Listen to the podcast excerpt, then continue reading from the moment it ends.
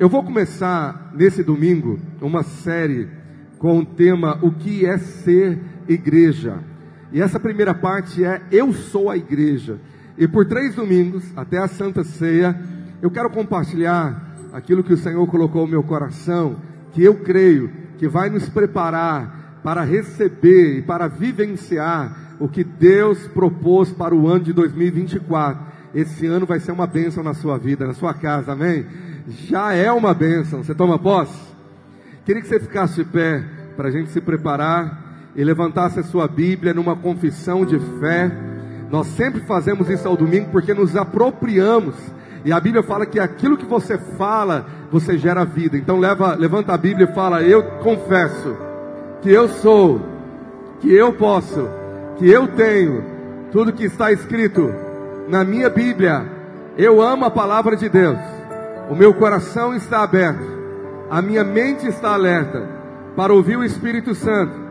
E pela fé eu sei, serei transformado mais uma vez, de glória em glória, na imagem do meu Senhor. Amém. Então, ainda em pé, vamos abrir as nossas Bíblias no Evangelho de Mateus, capítulo 16. Evangelho de Mateus, capítulo 16, no verso de número 18. É um texto tão conhecido, né?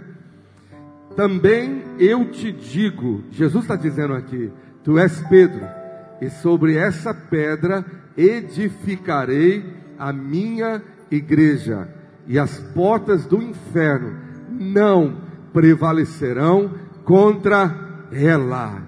Eu não sei se você está passando alguma luta, se você sente que o inferno se levantou contra você, gerando alguma obstrução, obstáculo, sabe, tentando reter algo, mas a palavra é poderosa. O Senhor diz: as portas do inferno não prevalecerão. Você crê na palavra de Deus? Então eu queria que você fizesse uma declaração de fé, se apropriando, dizendo comigo bem alto: e as portas do inferno. Quando eu contar até três, abra sua boca e declare sobre a sua casa, a sua família Vamos lá, um, dois, três já. E as portas não. Você toma posse, amém? Diga para umas três pessoas: Deus vai falar o seu coração. Aleluia. Você pode se sentar. Queridos, nós estamos vivendo tempos que nós precisamos de um alinhamento sobre verdades da palavra de Deus. Se por acaso eu te desse um papel em branco e uma caneta e pedisse a cada um que está aqui nessa manhã para desenhar uma igreja, eu acredito que a maioria das pessoas fariam como talvez as crianças, desenharia uma casinha e colocava uma cruz em cima. Não é? Você já desenhou a igreja assim? Mas deixa eu te falar que talvez isso que foi colocado, implantado sobre as crianças e sobre a nossa mentalidade de igreja sendo lugar não era a realidade da igreja primitiva do livro de Atos. Se naquela época desse uma folha em branco para uma criança na igreja primitiva e pedisse que desenhasse a igreja, provavelmente eles iriam desenhar várias pessoas juntas no lugar, várias pessoas de mãos dadas, talvez. Por quê? Porque aos olhos da, da Bíblia, a igreja nunca foi um lugar, não é uma instituição, não é um prédio, não é um lugar, mas é sim um ajuntamento de pessoas com um propósito. A Bíblia chama a igreja de corpo de Cristo. Só que desvincular paradigmas hoje, na nossa, no nosso tempo, é muito difícil. Por quê? Falamos, vou à igreja. Sabe, ir à igreja na Bíblia parece algo sem, sem é, Uh, não tem como a igreja imaginar isso, eu estou indo à igreja, porque eles tinham a mentalidade de ser a igreja. Essa igreja que Jesus edificou, formada por gente.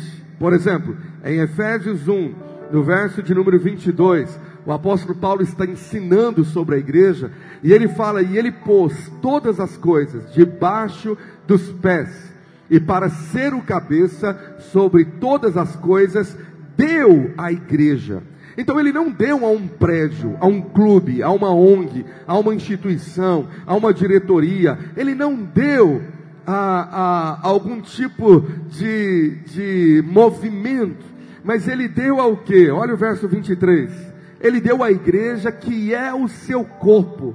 O corpo de quem? De Cristo. A plenitude daquele que a tudo enche em todas as coisas. Então está dizendo que deu à igreja. A obra de Deus é para a igreja. E o diabo sabe disso. Por isso que ele mais quer fazer hoje entre os cristãos é desfazer o conceito de igreja e anular a vida da igreja. Há uma frase que nós falamos nos últimos tempos, que ela é poderosa, uma frase de impacto, que diz assim: Igreja não é o lugar para frequentar, mas uma família para pertencer. Agora, uma coisa é falar esses axiomas, uma coisa é falar os, a, as frases de impacto, outra coisa é vivenciar, é viver na prática. Há poucos dias eu encontrei uma pessoa na cidade e ele me conhecia. E aí eu, eu vi uma pessoa perguntando para ele: E você faz parte de qual igreja?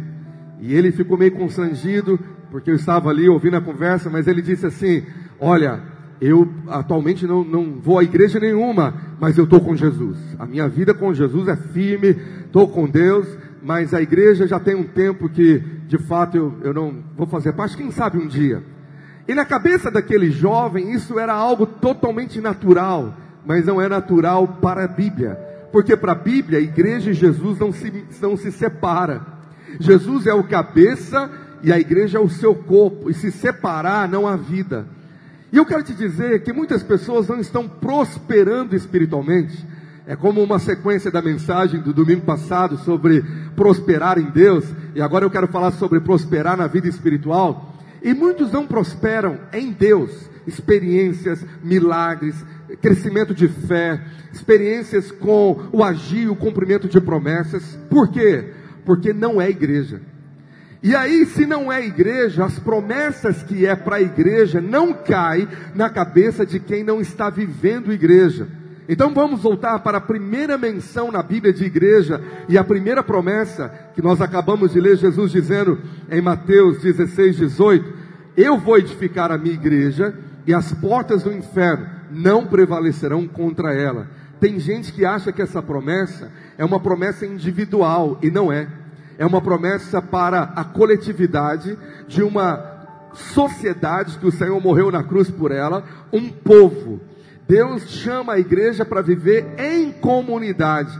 Por isso, um Deus que é triuno, um Deus que é comunidade, que é o Pai, o Filho e o Espírito Santo que coabitam entre si, ele estendeu essa vida de comunidade, de família e me colocou dentro dela.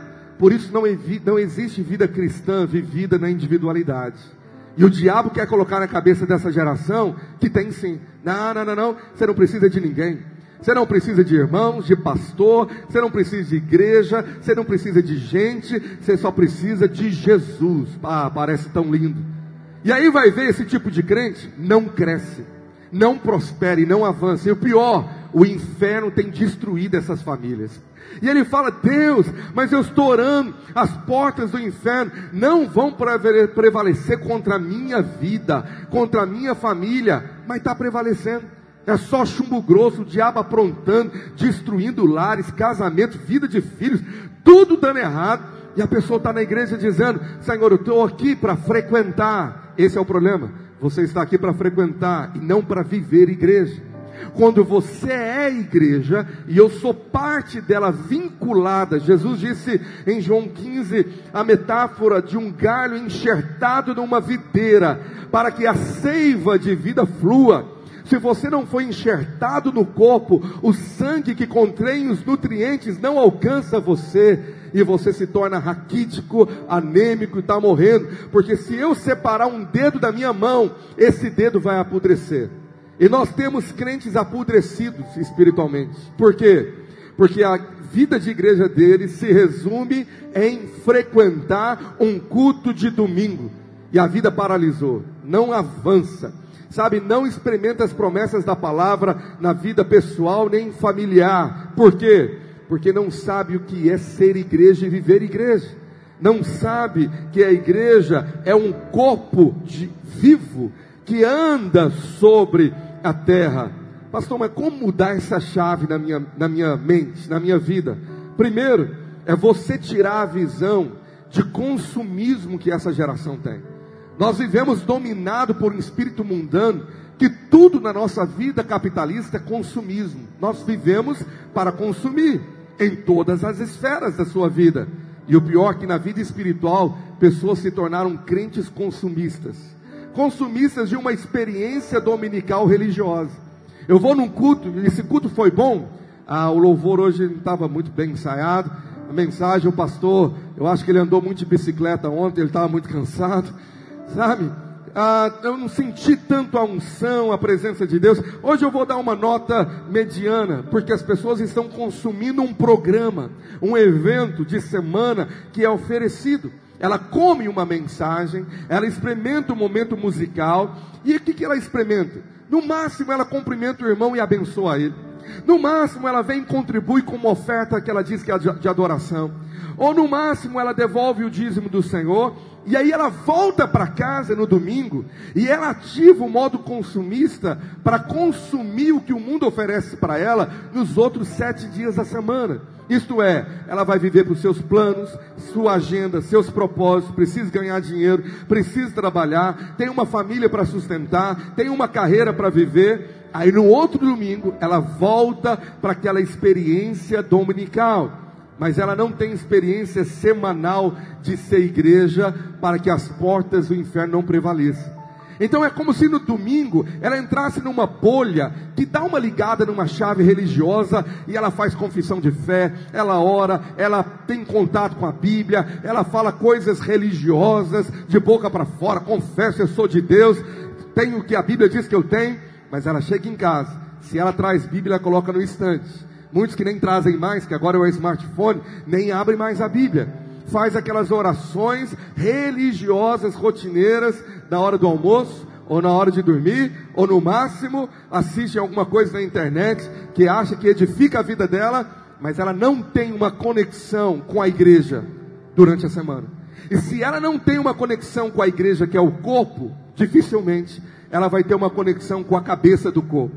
Agora, o grande engano do diabo é mentir para essa geração. É o seguinte, não, você não precisa ter conexão com o corpo na semana. Você não precisa, sua agenda é pesada, não precisa dar nenhuma atividade de igreja, esse povo tem coisa demais, não participa, mas participa com Jesus. Mas essa desassociação, essa separação, ela não é bíblica e ela é perigosa, ela é uma inverdade. O diabo trabalha nesse sofisma para destruir a vida espiritual da igreja. Então a pergunta é: Pastor, o que é ser igreja? Dia de domingo, de segunda, de terça, de quarta, de quinta, de sexta, de sábado? Primeiro, nós vamos chegar nas coisas práticas nessa série para ver e fazer um mapeamento se eu estou vivendo igreja aos olhos da Bíblia e aos olhos de Deus, ou se eu fui ensinado errado. Mas antes nós temos que ter uma base doutrinária do que é ser igreja. Te mostrei em Efésios, que é a carta que fala mais sobre a igreja do apóstolo Paulo, que ele diz que a igreja é o corpo de Cristo. Mas o capítulo 2, um capítulo depois, Efésios 2, verso 19, ele chama a igreja de um ajuntamento de gente, que ele dá o nome de concidadãos dos santos, estrangeiros e peregrinos, mas sois família de Deus. Aleluia. Aqui tem uma revelação. A igreja é família de Deus. E família é feita de pais e irmãos. Família é um lugar de comunidade. Agora, família é um lugar que dá trabalho demais. Família é um lugar de estresse. Família é um lugar de confronto, de farpa, de me santificar, vivendo em comunidade. E muita gente que não quer isso é doido para correr de família e viver uma vida solitária na individualidade, que Provérbios fala, aquele que anda sozinho procura os próprios interesses, então quer viver uma vida só para ele, egoísta, porque sabe que vida de comunidade é difícil. Agora, em tudo na Bíblia, Deus não trabalha na individualidade. Ele diz no início: façamos o homem, é um mover plural, de um Deus triuno em comunidade, que vai traçar a Bíblia do primeiro capítulo ao último, mostrando e movendo que o propósito dele é família, é comunidade, e não trabalhar num agir individualizado de eu e Deus e mais ninguém. Isso não está na Bíblia. A própria cruz, o maior símbolo cristão, aponta dois vértices Um vertical, eu e Deus, e o outro horizontal, eu e as pessoas. Jesus ele estende os braços para reconciliar um povo para Deus, povo, e não só pessoas. Quem está me entendendo aqui diz amém. Agora, veja bem, na oração do Pai Nosso, que você conhece de cor, Jesus está ensinando uma oração na individualidade para você orar em secreto, mas dentro da oração o conceito é da mente divina. Senhor, o pão nosso de cada dia, não é o pão meu. Mas peraí, não é eu que vou comer sozinho? Eu podia ouvir Jesus dizendo, Senhor, o meu pão de cada dia, o meu. Não, ele fala o pão nosso. Porque o agir da provisão de Deus é igreja, é família, é comunidade. E aí você está orando errado e vivendo errado e não está recebendo bênção. Senhor, me abençoa. O meu plano, o meu projeto. Isto é quando você vivia para você. Mas a Bíblia fala que quando você vivia para você, você estava morto nos vossos pecados.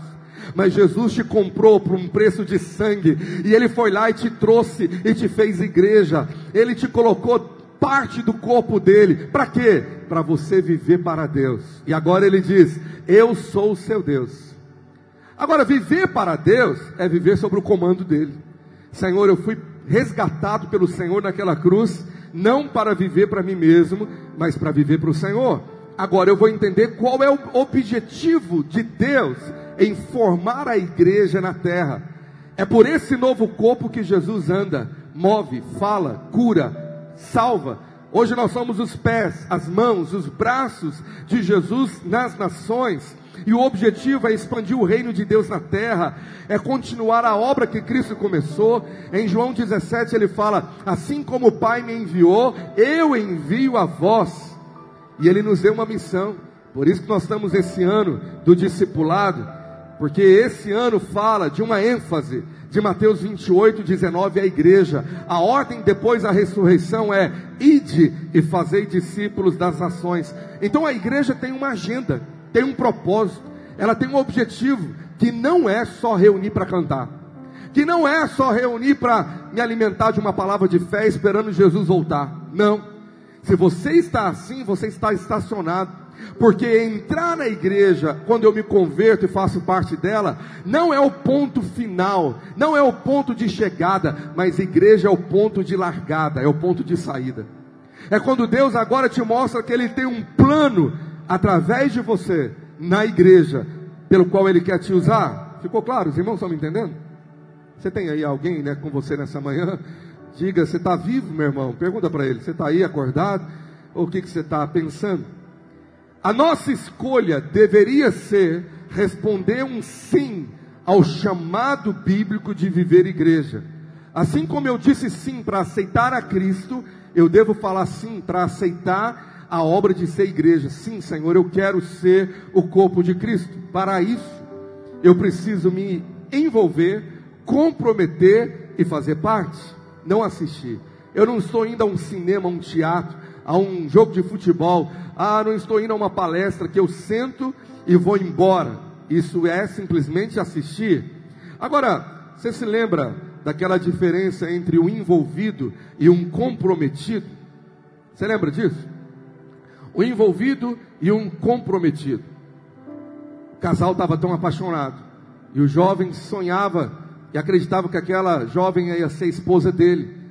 E aí, quando ele estava preparando para o noivado, ele perguntou: Você me ama? E ela disse: Eu te amo. Então ele tomou a decisão de comprar um anel de noivado diante da declaração dela. E quando ele ia colocar o anel e marcar o casamento, ele descobriu, os amigos contaram, que ela tinha outros namorados também, mais de um o mundo dele acaba, ele fica decepcionado, tão triste, ele chega para aquela jovem e fala: Eu não acredito nisso. Você falou que me amava, e agora você tem mais quatro namorados que eu descobri. E ela disse: Não, eu não menti, não. Meu coração, tamanho de mãe, eu amo muita gente. Sabe, eu posso amar você, mas eu amo outro também. Isso é uma mentalidade de igreja, que eu amo a igreja, mas eu amo o mundo também. Eu amo também a obra pessoal e a obra de Jesus. O meu coração é grande. E Tiago diz que não tem como dividir esse amor. O apóstolo João disse: você ou ama a Deus ou você vai amar o mundo. Tem aquela história da empresa, da sociedade, do porco e da galinha que a gente usa tanto. Talvez você já ouviu, vai ouvir de novo. O porco e a galinha montaram uma empresa nos Estados Unidos, ovos com bacon, ovos mexidos com bacon. E aí eles estavam ganhando muito dinheiro, a família dos porcos e a família das galinhas. E aí chegou um determinado ponto da riqueza que os porcos viram a família dos porcos diminuir e a família das galinhas só aumentar. Então o senhor porco chega para a galinha e fala: tem algo errado. Quanto mais nós prosperamos, mais a minha família morre, diminui e mais a sua cresce. E a galinha falou: eu não tenho culpa, que na parte da sociedade eu vou lá e boto o ovo. E você vai lá e bota a cabeça. Você tem que dar o bacon. O envolvido, ele contribui com algo que não sacrifica. Mas o comprometido, ele está disposto a dar a vida. E a pergunta é: será que nesse tempo há um povo disposto a dar a vida por um chamado, dar a vida por um propósito, por uma missão, por um ideal bíblico do Senhor de viver igreja? Você foi chamado para ser igreja, e ser igreja é ter um chamado, o próprio nome igreja, eclésia, é chamados para fora, chamados para uma missão. Aí eu tenho que decidir se eu vou, se eu fico, se eu assisto ou se eu faço parte, se eu me comprometo. Mas ficar na margem, sem mergulhar, vai te acarretar várias consequências. Quem está no muro e não decidiu se vive a vida da igreja ou se vive a vida do mundo que não é igreja, vai ter uma consequência muito grave da palavra de Deus sem essa decisão. E eu quero te mostrar. Primeira, mandamento do Novo Testamento, não é opção, é mandamento. Que Deus queria da igreja, está em Hebreus 10, 25, um dos mandamentos é: não deixemos, viu plural, viu congregação, viu família, não deixemos de congregar-nos, como é costume de alguns. Lá naquela época do autor de Hebreus já estava acontecendo esse ataque diabólico. Antes façamos admoestações e tanto mais quanto vedes que o dia se aproxima. Dia com letra maiúscula é a volta de Jesus, a segunda vinda dele. Quantos creem que esse dia está se aproximando? Levanta a sua mão e fala: Eu creio. Então poderia ser amanhã Jesus tocar a trombeta e arrebatar a igreja. E como está a sua vida de acordo com esse mandamento? Você está congregando com sua família, com seus irmãos, ou você está perdendo esse costume santo, essa ordem do Novo Testamento? A primeira questão aqui que Deus me manda te admoestar, é o que eu estou fazendo, te exortar, te alertar. Jesus está voltando e está na hora de nós congregarmos, viver a vida da igreja. E talvez o que passa na sua cabeça hoje é, pastor, congregar não é isso que eu estou fazendo? Hoje eu saí da minha casa, acordei mais cedo, paguei um preço, talvez nem queria vir, mas eu vim, estou aqui louvando a Deus, estou no culto, isso não é congregar? Em parte sim, porque na sua cabeça congregar é reunir como igreja. Mas quando você estuda a Bíblia, o Novo Testamento nos, nos mostra que congregar é vai além. Abre um leque que começa no verso de número anterior. Olha aí o que é congregar. É consideremos-nos também uns aos outros para nos estimularmos ao amor e às boas obras. O congregar a vida da igreja é a vida do uns aos outros, é onde eu considero o meu irmão, eu estimulo ele ao amor, que é um dos alvos da igreja nessa terra, para as boas obras. E o problema é que a gente não sabe que boas obras é essa. Você fala, pastor, o que, que é essas boas obras? Ajudar os pobres? Dar uma esmola? O que, que é boas obras? Volta para a carta da igreja, que é a carta de Efésios 2 quando ele fala a grande revelação que somos salvos pela graça, em Efésios 2:8, ele vai falar no verso 10, o alvo pelo qual você foi salvo, pois somos feitura dele, criados em Cristo Jesus para boas obras, as quais Deus de antemão preparou para que andássemos nela. Tudo é no plural, não é individualizado, é o chamado da igreja. A igreja foi chamada para as boas obras. Boas obras Resume aí na sua Bíblia: obra de Deus, propósito de Deus, não nosso. Ajudar pobres é uma, uma obrigação sua. Obra de Deus é o pelo qual Ele criou, criou a igreja, estabeleceu e edificou ela, te colocou lá dentro e Ele tem um alvo, Ele tem um propósito. Mas antes de falarmos esse propósito, eu tenho que escolher viver na congregação, no meio dela. Eu tenho que escolher ser igreja. Havia uma profecia em Miqueias, antes da igreja ser edificada, profeta Miqueias, capítulo 2, verso 12, que ilustra bem o coração de Deus, revela o coração de Deus.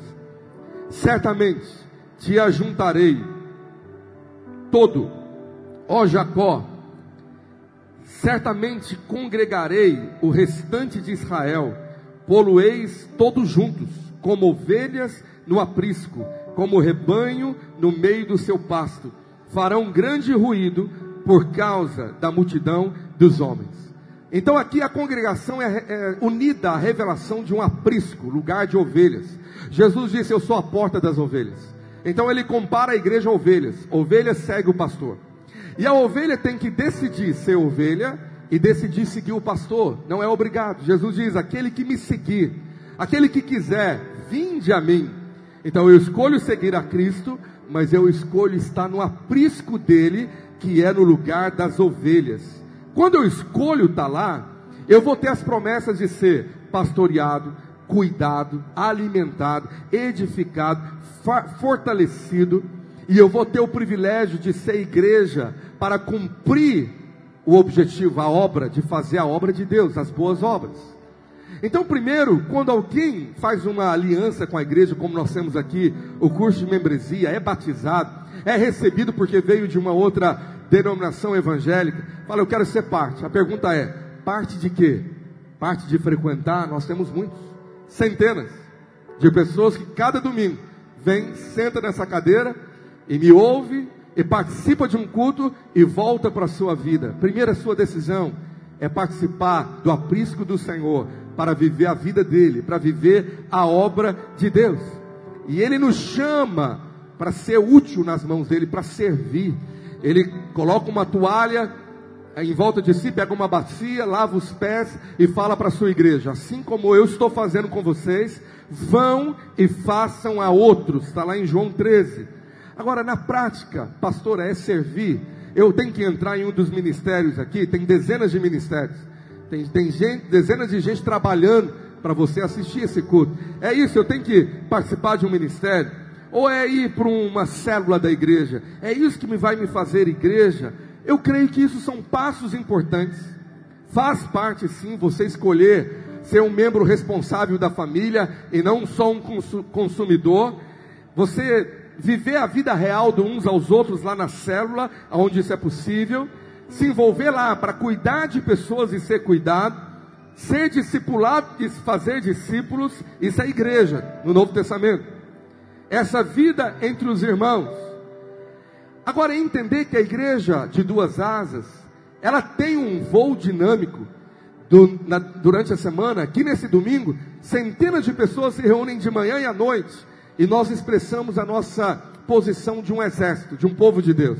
As portas do inferno não prevalece. A igreja está unida e veio se apresentar diante do Senhor. E ali a Bíblia fala: ó, como é bom e agradável que os irmãos vivem em união. E ali o Senhor ordena a bênção. Deus está derramando bênção sobre nós aqui, como eu te disse no início. Você crê? Aqui nós somos exército. E durante a semana, nós temos dezenas de grupos menores, chamamos de célula, grupo vida. E ali, 5, 7, 8, 10 pessoas, 15 se reúnem em círculo e compartilham da vida uns aos outros. Meu irmão, como que você está? Tudo bem? Eu sei o seu nome. Nós estamos juntos, nós somos a igreja. Aleluia. Que igreja é essa? Eu sei que muitos crentes fervorosos, honestos, eles têm uma aversão àquela placa de denominação, valorização de um nome. Ah, eu sou da igreja batista, Vale das Bênçãos, da igreja Vale. E por causa dessa aversão, eles foram para um outro extremo. Não, eu sou de Jesus, eu sou da igreja de Jesus. Mas sem valorizar a igreja local, que tem nome, que tem cara, que tem liderança, que tem gente, que tem como você tocar, e você deveria amar aquele povo. Foi aqui que Deus me colocou, e eu amo essa igreja. Essa semana eu vi um jovem dizendo na internet: Como eu amo a minha igreja. E ele falou: Eu amo, eu amo a Vale. Aquilo me abençoou. Eu disse: Senhor, eu também amo. Eu amo a igreja da qual o Senhor me colocou para ser parte. Essa igreja que é exército ao domingo, aos domingos, mas é família durante a semana. No exército eu posso guerrear, com um grande número. Na família, eu posso ser cuidado e cuidar daqueles irmãos que o Senhor colocou ao meu lado.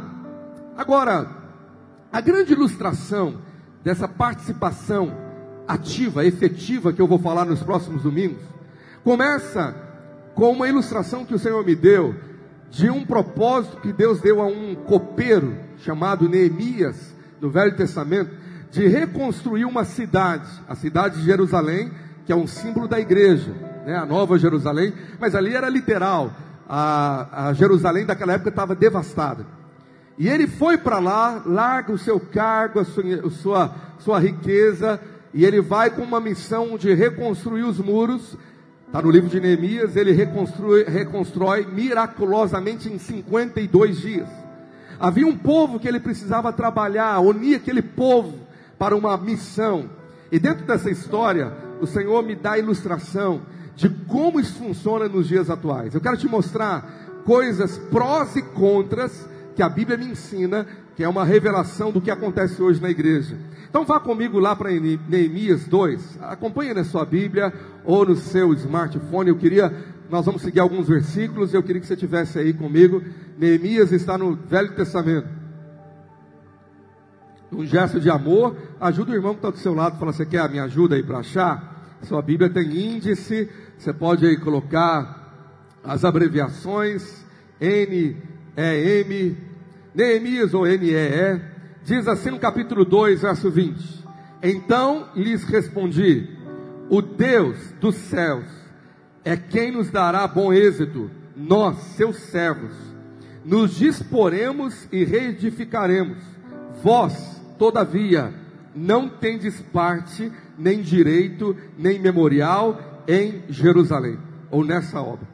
Quando começa a arquitetar e a obra do, de reconstruir um muro, há uma galera que o líder Neemias, que é uma figura pastoral de liderança, fala para uma turma: vocês não têm parte nisso, nem na história, vocês estão fora, casca fora, porque vocês não têm parte nem direito nesse memorial eterno, porque vai ter nomes escritos nesse livro, registrados de quem participou para toda a eternidade. Sabe, queridos, na cidade de Campo Belo, há pessoas que falam assim: eu fiz parte da história da Vale. E alguns irmãos realmente eu nem lembro. Outros, entanto, eu sei que estavam comigo lado a lado. Depois que uma obra é pronta, é muito fácil, eu fiz parte dela. Mas lá no início, quando eu deveria, a, a, a, sabe, pegar as mãos, colocar no barro e participar ativamente, a pergunta é: quem fez acontecer ou quem participou assistindo? E diz que fez parte da obra. Neemias já está desqualificando vocês não têm parte. Eu aprendo aqui que há pessoas que fazem parte e há outras que assistem, e isso vai ficar por toda a eternidade.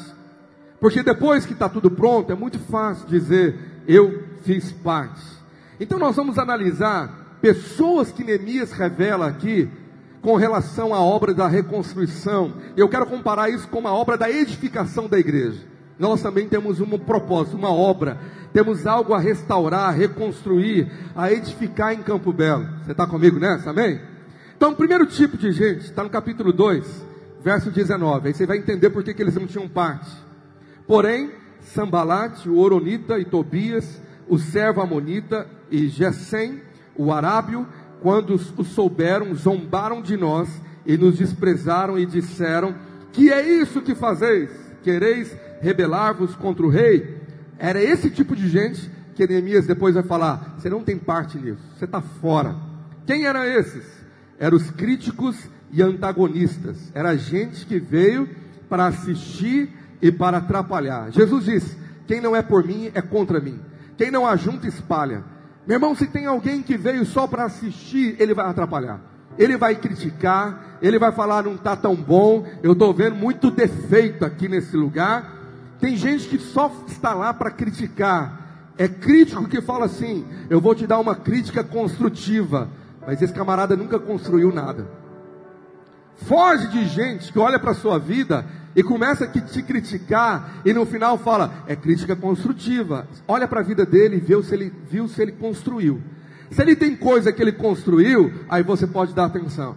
Mas ouvir crítica de quem assiste nunca fez nada, nunca edificou nada, nunca serviu ninguém, nunca liderou nada. Ele só frequenta a igreja e tem nome de crente. Esse tipo de gente é perigoso. E Paulo fala que nós deveríamos nos afastar de gente assim. Isso eu vou pregar domingo que vem e na Santa Ceia atitudes drásticas com gente que te atrapalha. Fica aí para a cena dos próximos capítulos. Mas antes, eu quero te mostrar gente que não se envolve, que não mergulha, que não promove unidade e alinhamento. Eles não se alianciam com a obra coletiva, eles se alianciam com eles mesmos. Irmãos, eu já vi gente aqui na igreja, durante esses 21 anos, que eram chamados para me ajudar e todo o corpo a edificar algo, e esses irmãos contribuíam muito pouco. Eles faziam o mínimo necessário, criticavam, faziam, mas de repente, quando algo Deus fez e mudou, e levou esses irmãos a edificarem algo que eles lideravam, e eles achavam que era para si, mudou a postura. falei, gente, mas nunca fez nada lá na igreja assim, e agora está dando a vida. Isso é perigoso, porque às vezes nós envolvemos e nos doamos para algo que você acha que é seu, que você lidera, que você vai ter um resultado. Nós não temos visão de unidade coletiva, de falar, Senhor, eu sou parte, um membro do corpo, mas a glória vai ser do corpo, porque o ser humano gosta de glória pessoal. E quando eu não a recebo, eu falo, eu só vou dar minha vida quando tiver um ministério com meu nome.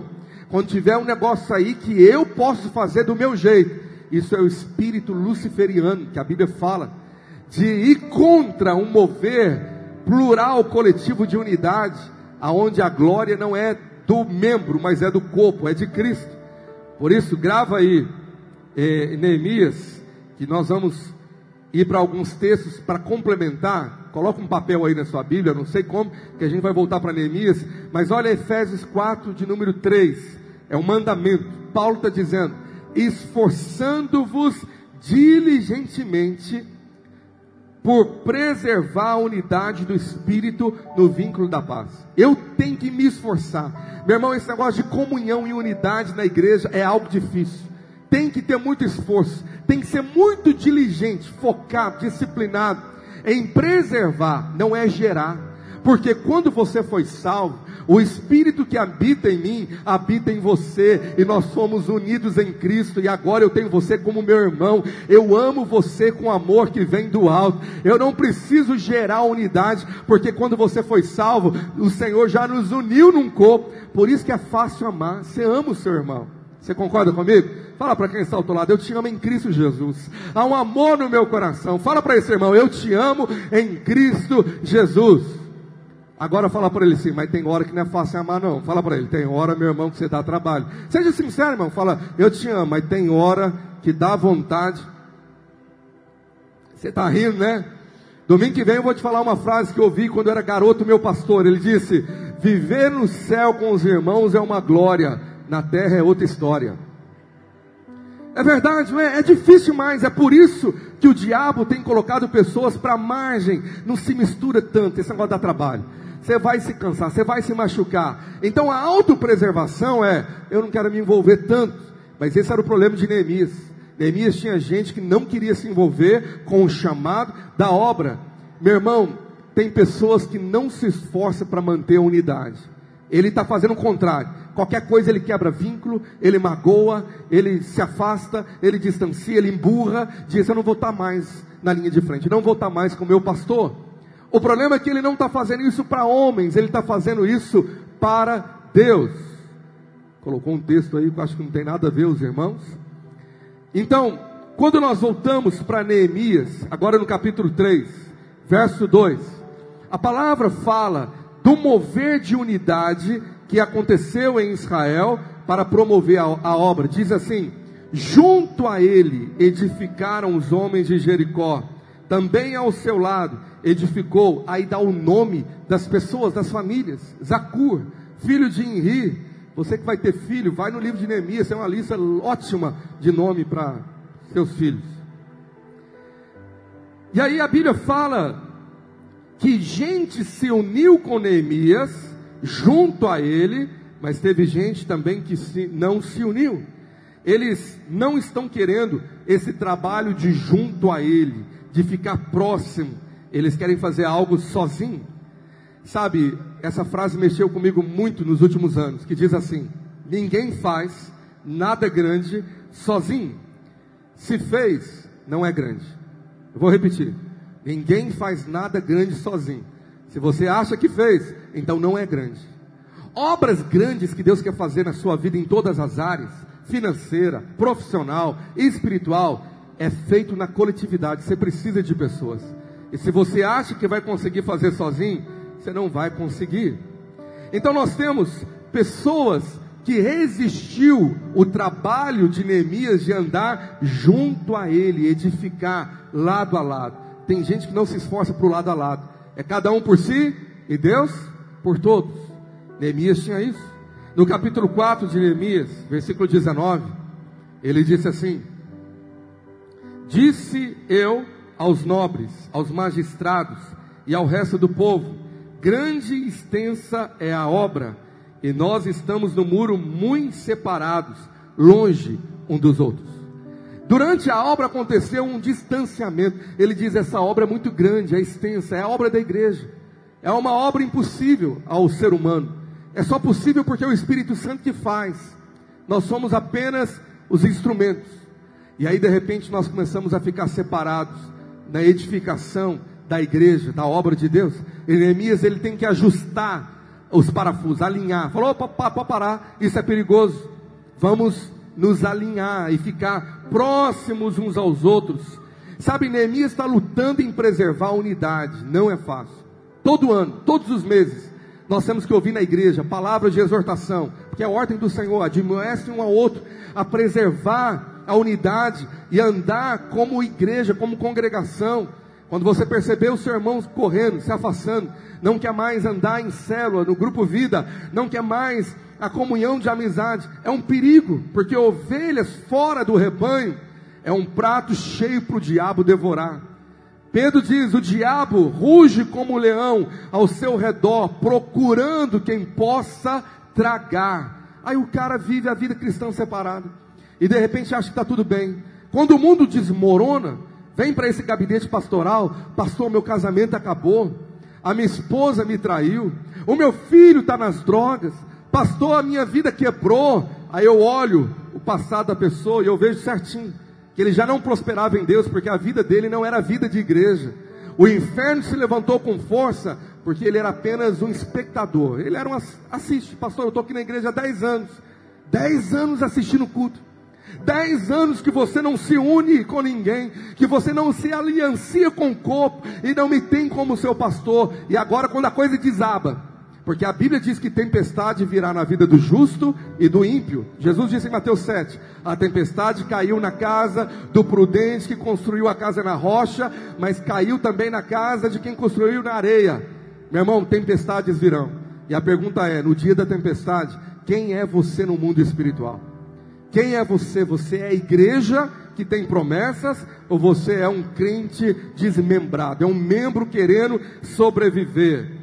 não preservando lado a lado essa unidade. Jesus disse que o grande sinal para Campo Belo crer em Deus, sabe qual seria?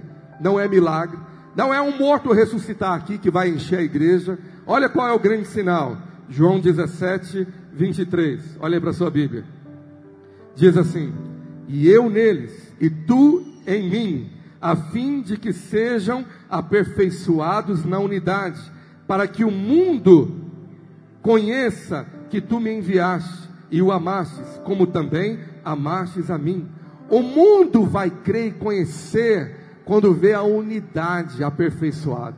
Quando o mundo vê, tem uma igreja que é unida, esse povo se ama, cuida um do outro, é real, e isso vai atrair. Vida de comunhão verdadeira, promovida pelo Espírito, atrai, é o grande sinal para o mundo crer em Deus. Agora, Além daqueles críticos antagonistas, Neemias tinha outro tipo de gente, complicado também. Vá para Neemias, capítulo 3 agora. Chamado de nobres. Era uma nobreza, gente mais próspera, mais rica, ou sei lá, classe média alta, vamos dizer assim.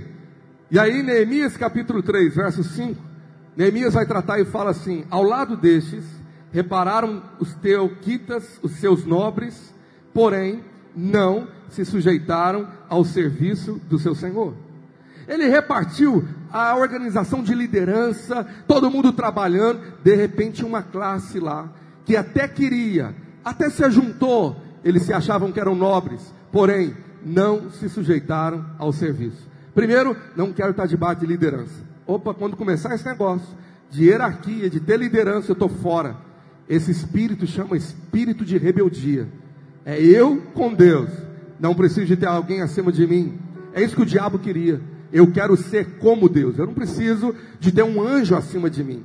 Esses nobres, eles pararam a obra e não se sujeitaram ao trabalho, porque eles não queriam se sujeitar ao como, ao caminho.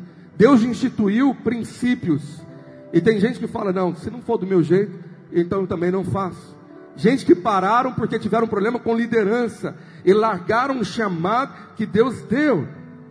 E esse tipo de gente, às vezes, eles só falam: Pastor, conta comigo. Mas na hora mesmo, irmão, você não vê nada de Deus fazendo na vida deles se eles colocarem a mão na obra. Porque esse tipo de gente se acha numa classe superior e eles só apontam problemas e nunca trazem solução.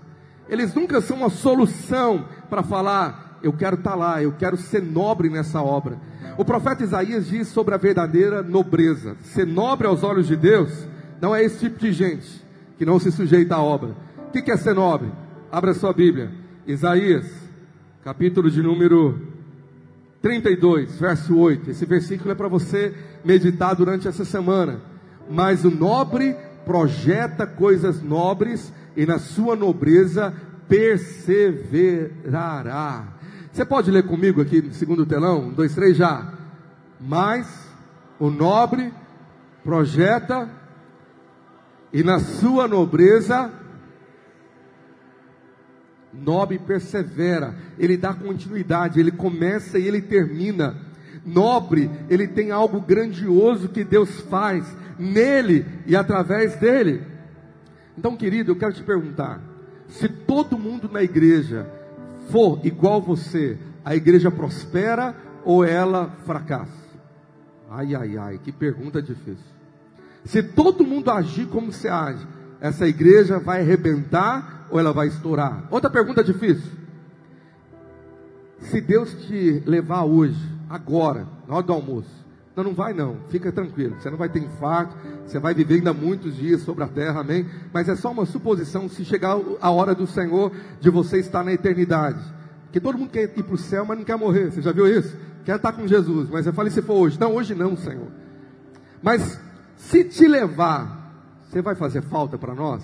Com muito amor e carinho, pergunta para quem está ao seu lado: se eu for, você vai sentir falta? Pergunta para ele: vou fazer falta aqui? Hã? Eu vou ter uma, uma, um sentimento de falar: Deus foi, foi rápido demais, a gente vai fazer sentir uma falta, Senhor, Ele é importante demais. E aí? Complexo de inferioridade, gente fala assim: não, vou suicidar porque ninguém me dá valor, eu aqui ou não aqui, não tem diferença nenhuma. Meu irmão, antes de você amar o próximo, Jesus disse que você tem que amar você mesmo. Sobre você habita o Espírito Santo, assim como habita em, em mim. Deus amou você de tal maneira que se fosse só por você, ele morreria naquela cruz. Fala para esse irmão, você tem muito valor. Fala para ele, aumenta a autoestima dele. Fala, meu irmão, você é demais. Mas quando eu sou abençoado por tipo de pastor que me abençoa, esses dias eu estava agradecendo a Deus pela vida do pastor Luciano Subirá que esteve aqui conosco, e a gente tentando trazer ele de volta. Eu falei, Senhor, esse pastor é um presente para a igreja desse tempo. Obrigado, Jesus, que ele nasceu na minha geração, não foi antes. Eu não preciso ler livro de alguém que viveu, eu posso saber que é real. Obrigado. Se o Senhor levar ele agora, vai fazer uma falta. Se o Senhor te levar agora, vai fazer uma falta para a igreja, para a família eu sei que vai. Talvez para o seu trabalho, para essa cidade e para a igreja. Eu quero te dizer profeticamente: se o Senhor te levar agora, você vai fazer uma falta, porque você é uma peça fundamental nessa obra chamada Igreja Vale. Você recebe isso? Você pode aplaudir o Senhor por essa verdade? Amém? Pergunta por teu irmão, você está mais feliz com essa declaração? Fala para ele, você está mais aí, autoestima em alta aí? Sim. Porém, se isso é uma verdade espiritual, você precisa dar a resposta certa que Deus espera a cada dia. Neemias 2, verso 17. Dá a resposta certa. Todo dia o diabo vai te tentar você abandonar, largar tudo, porque as lutas são difíceis. A obra é grande e extensa. Eu estava numa igreja um tempo atrás, e a igreja me falou de um pastor maravilhoso. Encheu tanta bola do pastor, que eu falei, eu quero conhecer esse pastor, esse cara é demais. Ele levou a igreja a crescer, um crescimento assim, espantoso. Aí eu chamei um dos líderes e falei, eu quero conhecer esse pastor. Onde que ele está pastoreando agora? Aí ele virou a cara e falou, pastor, esse é o problema. Ele desistiu do ministério alguma coisa aconteceu e ele arrumou um emprego numa empresa, mudou para outro estado e não quer mais contato com ninguém. Aí eu assustei, eu falei com outro, um pastor, falei, por que, que aconteceu isso com esse colega de ministério? E a resposta dele foi, ah, ele se cansou. Parece que ele doou tudo que tinha e agora ele não quer mais saber de igreja. Sabe o que me veio na sensação? Esse irmão vai fazer tanta falta faz tanta falta para essa igreja aqui, para essa cidade, para essa nação. Está fazendo tanta falta ele dizer sim ao chamado que Deus deu a ele. Olha Neemias capítulo 2, verso 17. Então lhes disse: Estais vendo a miséria em que estamos, Jerusalém assolada e as suas portas queimadas. Vinde, pois, reedifiquemos os muros de Jerusalém e deixemos de ser opróbrio. Vim depois, vamos botar para quebrar, vamos fazer funcionar. Verso 18. E lhes declarei como a boa mão do meu Deus estivera comigo e também as palavras que o rei me falara. Então disseram: disponhamos-nos e edifiquemos, e fortaleceram as mãos para a boa obra. Posso ouvir um grande amém? Esse deveria ser a sua resposta. Eu poderia ser o Neemias que Deus chamou para essa, essa cidade, para esse momento. Como eu oro para que Deus levante outros líderes de ministérios nessa cidade, para cooperar com aquilo que Deus quer fazer. Eu oro por isso. Eu poderia estar chamando você agora, no verso 17, e falar assim: vou fazer uma contextualização. Falar para você nessa manhã, veja a miséria em que estamos. Famílias dessa cidade perecendo, jovens morrendo Campo Belo assolado, suas portas espirituais queimadas. E aí eu te chamo, vinte comigo, 2024, o ano de fazer discípulos. Vamos botar para quebrar, vamos reedificar os muros de Jerusalém, a proteção espiritual para essa cidade, para o diabo parar de entrar e destruir. E vamos deixar, deixar de ser uma vergonha, o próprio é vergonha. Vamos mudar esse cenário, essa é a nossa hora. Aí viria você no verso 18 eu podia te declarar como a boa mão de Deus está sobre nós.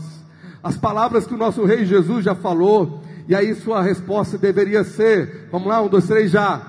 Disponhamos-nos e edifiquemos e fortaleceram as mãos para.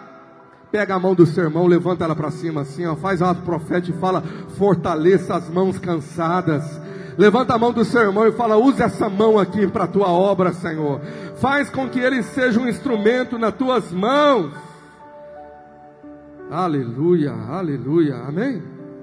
Eu quero encerrar te dizendo que tem gente querendo fazer a obra de Deus com mão fortalecida sozinho. Vou fazer algo na internet, vou fazer algo no meu ministério. Deus não te chamou para você fazer a obra individualizada, Ele te chamou para você ser igreja a você assumir um compromisso com o corpo, com uma igreja local, se unir com a liderança daquela igreja e falar: vamos voltar para quebrar, vamos fazer história, vamos fazer algo esse ano acontecer. Sabe, você, eu profetizo, vai ser relevante para essa geração. Você vai ser alguém que prevalece, que faz a diferença. Você recebe aí essa palavra profética? Você vai marcar vidas com a sua história você vai ter uma memorial do seu nome. Se você for agora, as pessoas vão falar: Senhor, ele podia ter ficado um pouco mais, porque ele era muito útil para nós. Em Atos fala de uma mulher que morreu, e eles vão até o apóstolo Pedro, se não me engano, o nome dela era Dorcas, e falou: Essa mulher morreu, mas ela, ela era útil demais para nós, a nossa cidade, Pedro. Faz alguma coisa, nós já estamos sentindo falta dela. Então ela merece ressuscitar. Se você tivesse um infarto, merece ressuscitar ou deixa aí? Hã? Não responda, deixa isso para lá. Deus te chamou. Você vai ser alguém que vai fazer algo grandioso para Deus. Você recebe? Só que eu quero encerrar te falando que nem Neemias e nem muitos homens da Bíblia tiveram um chamado explícito, claro, para fazer. Lê a história de Neemias, não teve um anjo que apareceu para ele, revelação, uma mão escrevendo na parede, falando: Neemias, larga o palácio real, esse cargo de receber milhões e vai fazer a minha obra. Não teve. Neemias ouviu o estado de Jerusalém e ele apenas chorou, ele foi proativo. Você não vai ver Davi recebendo uma ordem de um anjo para enfrentar Golias. Deus não mandou ele fazer isso. Ele se apenas se dispôs. Eu aprendo, eu ministrei isso para os jovens há poucos dias aqui, que tem três tipos de chamado na Bíblia. O chamado pessoal, que é individual, o Senhor te chamou para aquilo. O chamado coletivo, que é o chamado da igreja para fazer discípulos, eu vou falar isso mais semana que vem. E o chamado que Deus espera para atividade, isto é, o chamado de resposta de amor. Você não vai ter um anjo mandando você fazer discípulo, liderar cérebro. Não, se essa palavra está tocando no seu coração, você vai dar uma resposta: Senhor, eu vou ser proativo, e eu vou me dispor a fazer algo com a minha vida, através da igreja, sendo igreja, marcando vidas. E eu te pergunto: quem você será na igreja? Na terceira carta de João, João começa a elogiar membros daquela igreja, alguma liderança, e ele fala de dois homens. Um ele elogia e o outro ele critica.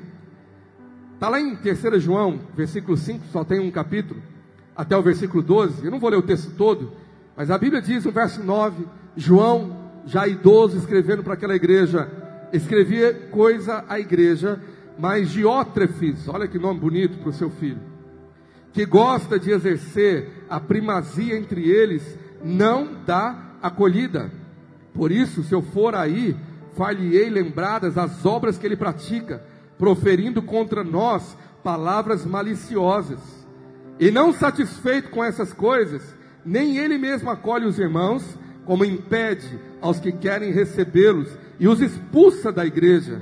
Amados, não imiteis o que é mal, senão o que é bom Aquele que pratica o bem procede de Deus, e aquele que pratica o mal jamais viu a Deus. Aí ele fala do outro homem, outro líder. Quanto a Demétrio, é um nome mais bonito. Todos lhe dão testemunho, e até a própria verdade. E nós também damos testemunho, e sabes que o nosso testemunho é verdadeiro. Um atrapalha, o outro edifica. Um elogiado, o outro, Paulo disse: Eu for eu vou tratar com ele. Quem que você quer ser lembrado na igreja? Quem atrapalhou, reclamou, dificultou, resmungou? Desde a época do apóstolo João, dentro da igreja, já tinha gente diferente, já tinha um antagonista, esse camarada complicado, e João dizendo: Espera, eu vou, vou tratar com ele. Mas tem pessoas que eram cooperadores, e olha o verso 12: todos lhe dão testemunho. Levanta suas mãos assim. Eu profetizo que todos nessa igreja, nessa cidade, vão dar um bom testemunho da sua vida de fé, da sua vida em Deus. Todo mundo vai falar aquele irmão. Glória a Deus para aquela irmã. Ah, aleluia. Todos vão dar um bom testemunho da sua vida na igreja. Você recebe e diz amém. Você pode aplaudir o Senhor? Pega a sua Bíblia aí e fica de pé para parecer que está acabando. Segura a sua Bíblia em Mateus 12, verso 30. Abre aí, para você marcar esse versículo. Mateus 12, verso 30. Quem não é por mim, é contra mim. E quem comigo não ajunta, espalha. É Jesus está dizendo. Você está espalhando ou você está ajuntando? Você está ajuntando comigo? Ajuntando almas? Ajuntando vidas, ajuntando discípulos, ajuntando mover de Deus, ajuntando milagres, ou você está neutro, não há neutralidade, ou você coopera, ou você atrapalha, mas eu quero te dizer que o Senhor te chamou para você ajuntar, te chamou para você cooperar. Nós temos uma obra grandiosa nessa cidade, Deus nos deu um sonho de ganharmos 10% da população de Campo Belo fazendo discípulos dessas, desses 10%. Então é só você calcular, vá no Google e vê qual é a população de Campo Belo e calcula 10%. Eu, pastor Regis, pastor Alessandro, nós não vamos conseguir sozinhos. Os líderes de Grupo Vida que têm trabalhado toda semana, nós não vamos conseguir. Por isso que você está aqui nessa manhã.